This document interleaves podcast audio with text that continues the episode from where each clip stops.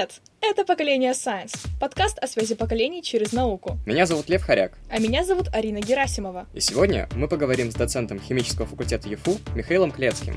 Чуть подробнее о том, как давно идут урановые переговоры. Почему история открытия талидомида трагическая? И правда ли, что пластик изобрели случайно?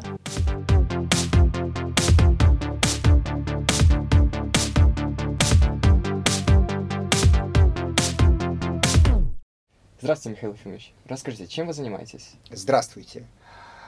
Так, я э, работаю на химическом факультете Южного федерального университета. Между прочим, в этом году химическому факультету ЮФУ исполняется 90 лет.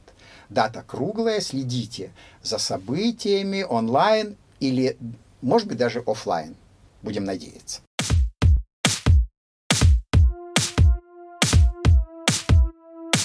Знаете, в интернете я как-то встретил такое мнение, что химия — это лишь ответвление квантовой механики.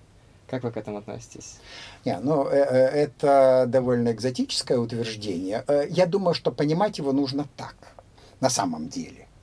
А, действительно, все естественные науки и химики, и химия, и биология, и физика, и новые какие-то их слияния типа нано технологий. Э, это же некий симбиоз, так сказать, всего на свете. Э, понимаете, и медицина там же. Э, так или иначе основаны на взаимодействии микрообъектов для которых, вот этих микрообъектов, микрочастиц, для которых действительно жизненно необходима квантовая механика. Это та наука, которая их описывает, объясняет, предсказывает и так далее и тому подобное. Но у химиков так же, как, между прочим, и у биологов, и у физиков, выработался совершенно замечательный э, свой язык, э, свое понимание предмета, и они далеко не всегда прибегают к услугам квантовой механики. Если вы войдете в НИИ физическая органическая химия или на химический факультет, то я вас уверяю, вы, может быть, одного-двух найдете сотрудников, которые так или иначе общаются с квантовой механикой, или общались, или собираются это делать а все остальные используют свою э, идеологию, свои термины, свой язык и так далее, и так далее. Еще раз повторяю, да, в основе всего на свете, да, действительно, квантовые объекты со, своей, со своим поведением, описанием их и так далее, и так далее. Но, вообще говоря, есть и свои особенности. Ну, выходит, это очень грубое упрощение. Ну, э, это такое, э, я бы сказал, экстравагантное утверждение. В науке их очень много.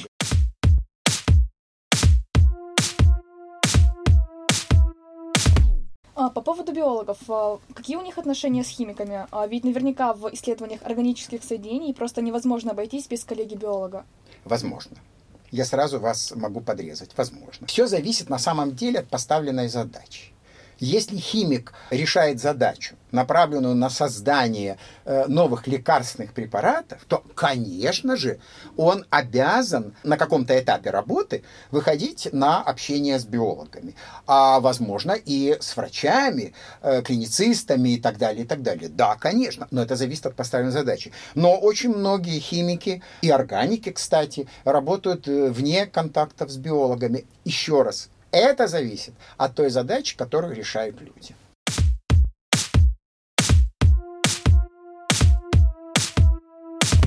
Было открыто столько разных соединений веществ, что кажется, что уже ну, нечего открывать. Скажите, какие сейчас самые перспективные направления в химии? А вы вообще представляете себе, сколько открыто веществ?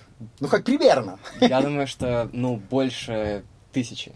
Больше чего? Больше тысячи. Там о миллионах речь идет, по-моему, или миллиардах даже. Э, ну нет, миллиарды это чересчур. Я могу сказать практически точно. Э, дело в том, что каждый день, каждые сутки э, меняется количество в сторону увеличения, понятное mm-hmm. дело, этих веществ. Значит так, химики знают сегодня свыше 180 миллионов веществ. Okay. их смесей свыше 180 и, и 70, минимум 70 так называемых последовательностей нуклеиновых кислот и э, белков. То есть арсенал химиков просто невероятно высокий, колоссальный совершенно. И э, это вовсе не означает, э, что работа заканчивается или подходит к своему пределу. Огромное количество людей создают вещества, как, понимаете, это только в книгах написано, что вот люди ставят перед собой какую-то четкую задачу, знают наперед, э, где искать решение, предугадывают какие-то варианты ответа и так далее. Да нет, очень многое делается впервые, очень многое делается вот с нуля, а давайте-ка посмотрим, вот на интересе. Понимаете, вот на интересе. И э, я вас уверяю, э, ведь что такое таблица Менделеева? Даже если химик не обращается к ней, или обращается к ней только по необходимости, более точно будем говорить, да, это ведь просто вот описание всех кирпичиков, да, из которых можно сложить огромное количество соединений. Вот это число сочетаний из имеющихся, из известных 118 элементов просто колоссальное, гигантское. И оно далеко-далеко не исчерпано.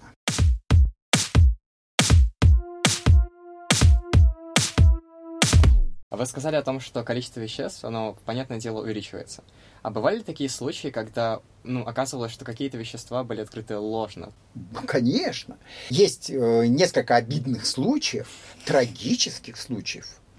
Я понимаю, что я сейчас говорю, сейчас вы со мной согласитесь. Mm-hmm. Когда э, речь шла об открытии новых лекарственных препаратов. И когда вдруг выяснялось по прошествии нескольких или даже многих лет, многих даже лет, что речь идет э, не об одном лекарственном веществе, от которого ожидают определенные последствия, позитивные для организма, для здоровья человека, а смеси веществ. И это знаменитая трагическая история талидомида. А, талидомид – это вещество, которое в середине 50-х годов 1950-х годов немецкие химики, замечательные химики, а э, немецкая химия вплоть до окончания Второй мировой войны была, наверное, лучшей в мире. Лучшей в мире. Ну, этому есть объяснение. И вот они создавали лекарства для беременных женщин, для э, того, чтобы успокаивалась нервная система и так далее, и так далее. И, к сожалению, родилось большое количество детей э, с ужасными уродствами. Они и сегодня живы большинство из них, и они наши современники, это большая-большая трагедия. А во всем этом написано в интернете подробно, с фотографиями, совершенно душераздирающими. Это, это правда так. Это трагическая история талидомида. Просто не исследовали его на уникальность вещества, так сказать. Понимаете, оказалось, что получили смесь веществ двух. Одно вещество работало позитивно на здоровье человека, а другое убивала особенности плода и э, дело превращало будущих новорожденных превращало в коллег с момента рождения. О, это страшная история. Это относится еще к некоторым препаратам, медицинке. Это особенно трагично. Конечно, такое бывало. Да, люди многого не знали и устанавливали истину только по прошествии какого-то количества лет. Иногда, иногда э, очень быстро это происходило. Вот эта история урана – там очень интересно, э, она связана с э, делением урана, великое вещество, между прочим, 20 века. А, и его последствия мы ощущаем на себе, и политические последствия в том числе по сей день. А так что сегодняшние переговоры, которые идут между президентами Российской Федерации Соединенных Штатов, в большой степени так или иначе Э, спровоцированы, в том числе, не только, конечно, но в том числе и урановыми разработками. Но это длинная история, которая началась в 30-е годы. И замечательные ученые не могли понять, что они получали в итоге. Правда, это не химия, это скорее ядерная физика. Да, но интересно, что э, важнейшее открытие в этой области сделали два химика. Не физики, а два радиохимика. Ган и Штрасман. Я уж не знаю, вам на уроках физики э, читали какие-нибудь... Э, ну, вам могут, потому что вы все-таки СУНЦ, вам могут чуть пораньше это делать. И, или, может быть, вы интересовались историей открытия ядерного оружия, атомного оружия, оно называется вот так. На самом деле это не точное название, это ядерное оружие. И э, там вот была такая история, да, э, связанная с химиками, именно химиками. Отто Ган и Фриц Штрасман.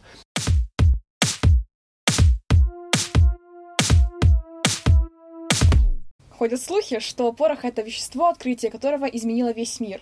А каким бы еще открытием и веществам вы могли бы присвоить такое звание? Ну, а порох создавался специально. Но очень же много веществ, которые изменили мир, не создаваемые людьми, а создаваемые природой. Понимаете? То есть люди не прикладывали никаких усилий для создания целлюлозы. Правда А, ну ведь? да, справедливо. А целлюлоза, может быть, это величайшее из веществ, которое сотворило цивилизацию, потому что из целлюлозы и э, здания, так или иначе, да, дома. А из целлюлозы вот это умение плести что-либо, э, одежда, это все целлюлоза. Правда ведь? Я вас, может быть, удивлю, но есть такие вещества органические, они называются алкалоидами. Это стало известно, эта история, вот, конечно, уже в 20 веке, не раньше в конце 19 начале 20 века. Но алкалоиды, ну, на самом-то деле первые алкалоиды начали изучаться еще в начале 19 столетия, а вот систематически уже попозже. Так вот, алкалоиды – это непременные э, вещества для так называемых пряностей. А знаете ли вы, что на самом деле, что было великим стимулом, важнейшим стимулом великих географических открытий? Вот когда плавание Колумба, Магеллана и так далее. Ну да, они искали пряности. Они пряности искали, конечно. И вот этот знаменитый клич Магеллановых спутников, когда они высадились, Магеллановых, на берег Индии, за Христа и пряности. То есть, вы представляете, это вещества, которые стимулировали, сдвинули цивилизацию вообще. Я думаю, что я бы назвал, вот вслед за порохом, вот чуть раньше упомянутый уран. С моей точки зрения, исследование физики урана физики урана, которая была все-таки сделана химиками. Я еще раз повторяю, в 1938-1939 годах. Это все-таки величайшее вещество 20 века, значение которого не уменьшается по сей день. И мы, увы, живем под этой угрозой уже сколько лет. Э, Понятно, да? Э, Ну и, конечно, пластики. Это случайное изобретение пластиков, пластмасс. Ну да. Это случайное изобретение, но оно, конечно же, повлияло на цивилизацию. Конечно, это каучук. Опять же, от случая к систематическому использованию.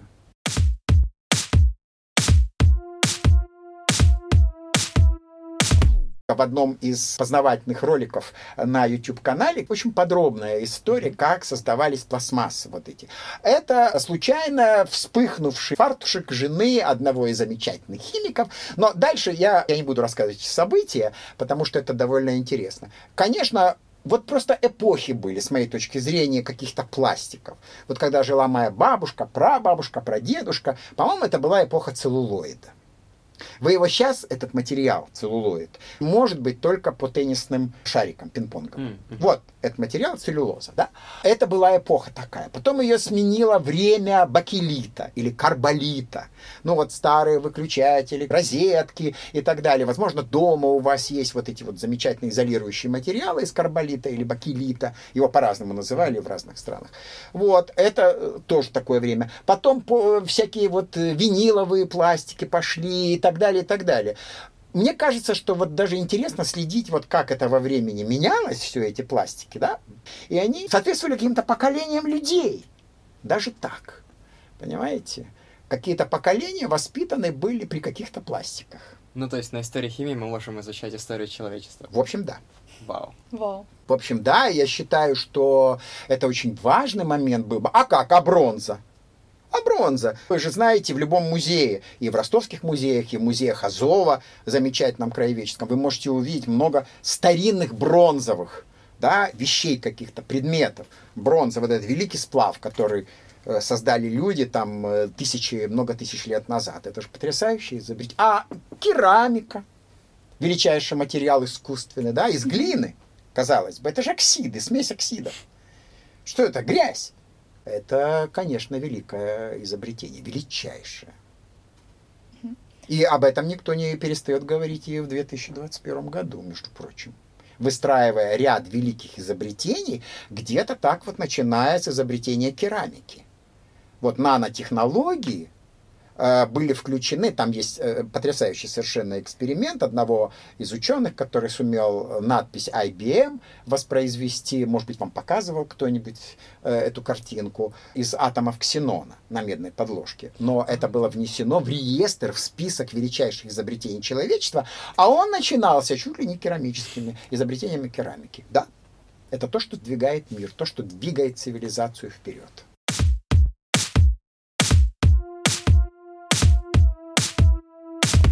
Существует ли риск снижения актуальности и востребованности такой профессии, как химик и, например, химик-аналитик, из-за замены специалистов искусственным интеллектом? Уверен, нет, и на много поколений хватит. Искусственный интеллект, ну это же искусственный интеллект. А химик включает такие моменты часто, знаете, даже иррациональные какие-то, воображение, фантазия. Это очень важные моменты. И есть такая разновидность химии, которая называется парфюмерией, потому что в ней наиболее успешными являются все-таки хорошо образованные химии. Так вот, э, там включаются, ну, такие моменты какие-то сознания, они не укладываются в роботизацию.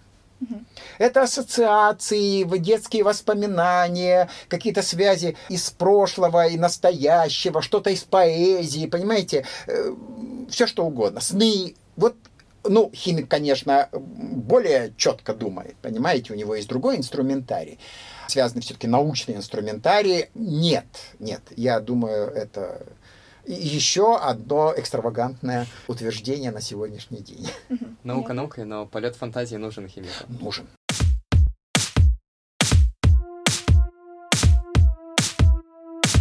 я вас сейчас послушал, я так зарядился вот желанием изучать химию, uh-huh. и мне бы так хотелось прикоснуться к научной деятельности. И скажите, есть ли возможность вот у учеников 10-11 классов прийти на химфак и сказать, хочу вот заниматься химией, скажите, вот могу я быть подручным лаборантом? Подручный лаборант – это какая-то новая разновидность э, деятельности подручный лаборант. Что вы будете, ведра выносить с мусором, что ли? Э, понимаете, какая штука? Все-таки работа в химической лаборатории – требует определенных э, правил, соблюдения определенных правил. Потому что вещества живут своей жизнью, они не любят, э, когда их используют бездумно, без оглядки на правила какие-то поведения. Поэтому любой, кто входит в лабораторию, просто вот студентом, да, он обязательно знакомится с так называемой техникой безопасности и прочее, прочее. Это же совсем не так, как на гуманитарных факультетах, это очевидно. Но у вас же есть такая опция замечательная и у вас, и у всех других ребят, которая называется проектирование. Выполнение проектов. Mm. Проектная работа. У нас есть проектные смены на химическом факультете. И э, если вам понадобится, вы можете всегда через меня э, или как-нибудь независимо от меня к ним прикоснуться. Причем практически прикоснуться. Вы можете выполнять работу в настоящих химических лабораториях химфака или НИИФОХа от и до и знакомиться с постановкой задачи, и как, вот в каком направлении хорошо бы размышлять здесь, и вот как это оптимально выполнить, и потом отчитаться, и даже сорвать аплодисменты аудитории.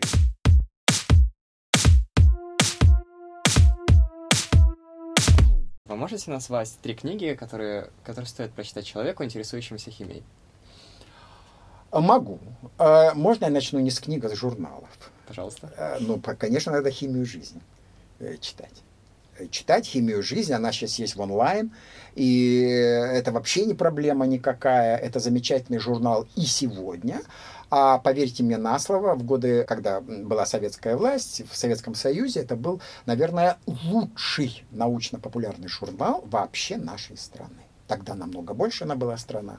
Вот, и это было лучшее из того, что делалось э, в популяризации знаний. Это потрясающий журнал, но все это в электронном виде есть на сайте «Химии жизни», это все доступно. Из книг э, я могу сказать так. Все книги, которые написал Илья Лилинцон – Илья Ленсон, к сожалению, несколько лет назад он ушел из жизни, он был э, преподавателем в высшем химическом колледже Российской Академии Наук. Ну, это что-то вроде вот Солнца вашего, да, но очень э, так ориентированного хорошо на химию. Очень много статей его, э, замечательные книжки Ленсона, они доступны. И читайте очень хорошие книги, пишет главный редактор «Химии жизни» Любовь Николаевна Стрельникова. Понимаете, она э, специалист, она сама заканчивала когда-то Менделеевку, но это э, химико-технологический университет российский имени Менделеева, так его сокращенно называют Менделеевкой. И она очень грамотный химик, пожалуй, достаточно.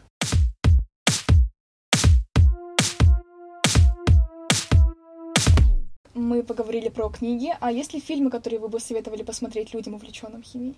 Фильмы? Там, где есть химия? Да.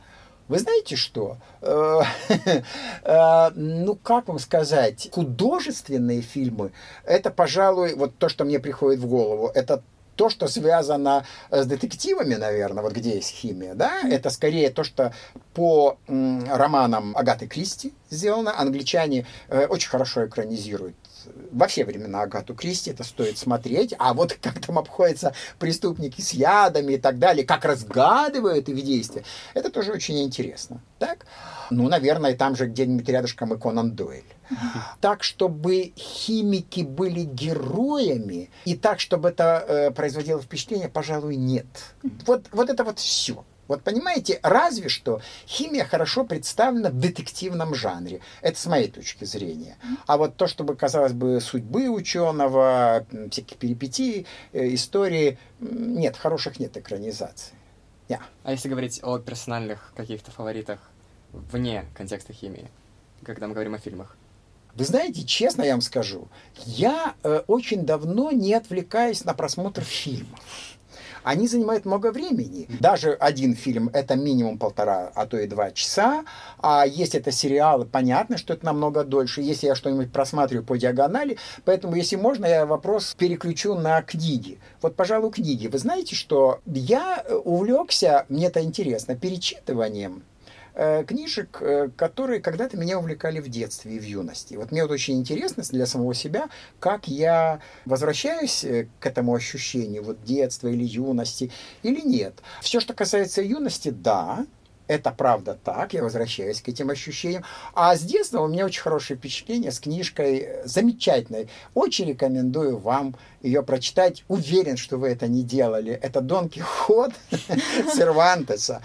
Кстати, в изложении для детей и юношества в переводе Энгельгарта это было специальное издание, отменное совершенно по качеству перевода. Это я знаю от испанцев, подтвердили филологи, что это действительно один из самых успешных переводов. И замечательно проиллюстрированный э, Густавом Доре. Очень рекомендую, ребят. Это книга, которая не на поверхности, давно уже, mm-hmm. читать Дон Кихота, но вы знаете, мне это интересно, как я возвращаюсь к этим детским, очень хорошим э, впечатлениям. Ну вот, пожалуй, так. Что ж, спасибо, это было очень интересно. Спасибо. Спасибо вам, было интересно, да.